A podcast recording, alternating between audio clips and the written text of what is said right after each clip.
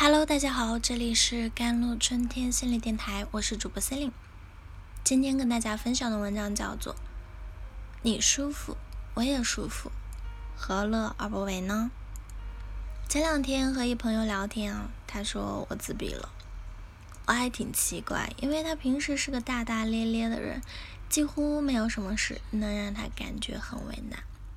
他接着说，感觉朋友圈里的人在慢慢疏远我。发小说我很强势，可明明他们有问题，我是第一个帮忙解决的。生活中这样的人很多，心善，但给别人的感觉却不善。明明做了好事，但结果却是好心没好报。这其实是错误理解了社交行为。社交不仅仅是利益交换，也不单单是信息的交流，更多的是情绪上的相互感知。情商高的人更注重交流中的感受和氛围。同样一件事，他们能够让对方以更舒适的方式去接受。总结起来就是一个词儿：舒服。重点不在于自己，而在于对方。所以我们需要考虑的是，对方真正在乎的是什么，以及能接受的是什么。让这一切如你所愿。这本书中，他说。如果你给出的理由涉及超出你控制力之外的因素，这就比提到一些你能控制的因素作为请求对方原谅的理由更能让对方接受。打个比方说，今天早晨有一个重要的会议啊，你迟到了。第一种解释，很抱歉，我忘记定闹钟，结果今天睡过头了。第二种解释，很抱歉。今天赶上大堵车，已经提前半个小时出发了，结果还是耽误了。很明显，第一种是内因，第二种是外因。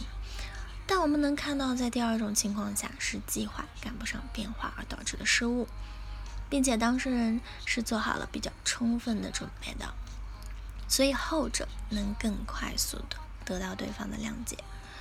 美国哲学家塞皮尔有一项研究成果说明啊。具体说明相关情况，要比空洞的泛泛而谈更能有效的平息对方的怒火。因此，道歉不仅态度要诚恳，更要注重细节描述的真实性。坏消息大可不必哭着说。如何让对方较为平静地接受一个坏消息，是需要修炼的社交艺术。在生活中比较常见的情景是这样的。A 面色凝重，声音略带颤抖的跟 B 说：“，兄弟，这件事儿我思考了很久，但还是得跟你说，你得撑住啊。”B 还不知道什么事儿，就已经紧张到不行了，因为坏消息本身的杀伤力已经很大了，再加上情绪和气氛的渲染，有些人甚至会直接产生生理性反应，比如呕吐啊、昏厥等等。所以，怎样才能使坏消息的破坏力降低呢？第一，语言，也就是措辞。那语言会改变我们对现实的认知，因为通过语言看世界，语言是思维的基础，而思维是感情的延伸。如果能避免某些激烈的措辞啊，也可以降低当事人对于坏消息的反应程度，比如。医生在通知病人病情时，可能会用到这两种措辞方式：第一，很抱歉，我只能遗憾地通知您，您得了什么什么病啊；第二种，请放心，您的身体总体上比较健康，只是某某地方有一些问题，你已经及时来检查了，配合治疗，很快就会康复。两者虽然表达的意思大致相同，但后者。给对方心理暗示的积极程度却是相当高的啊。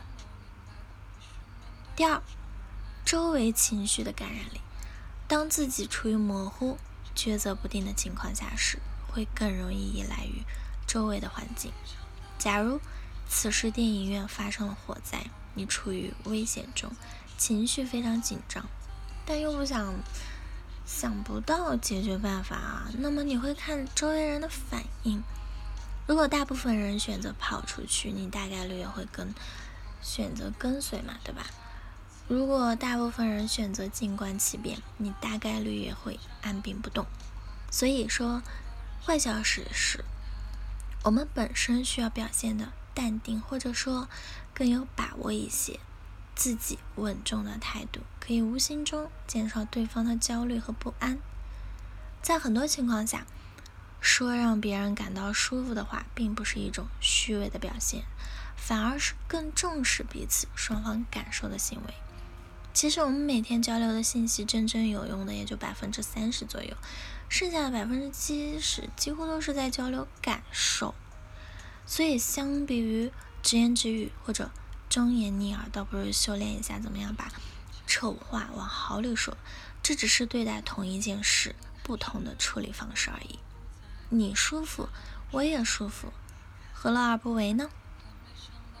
好了，以上就是今天的节目内容啦。咨询请加我的手机微信号：幺三八二二七幺八九九五，我是 Celine，我们下期节目再见。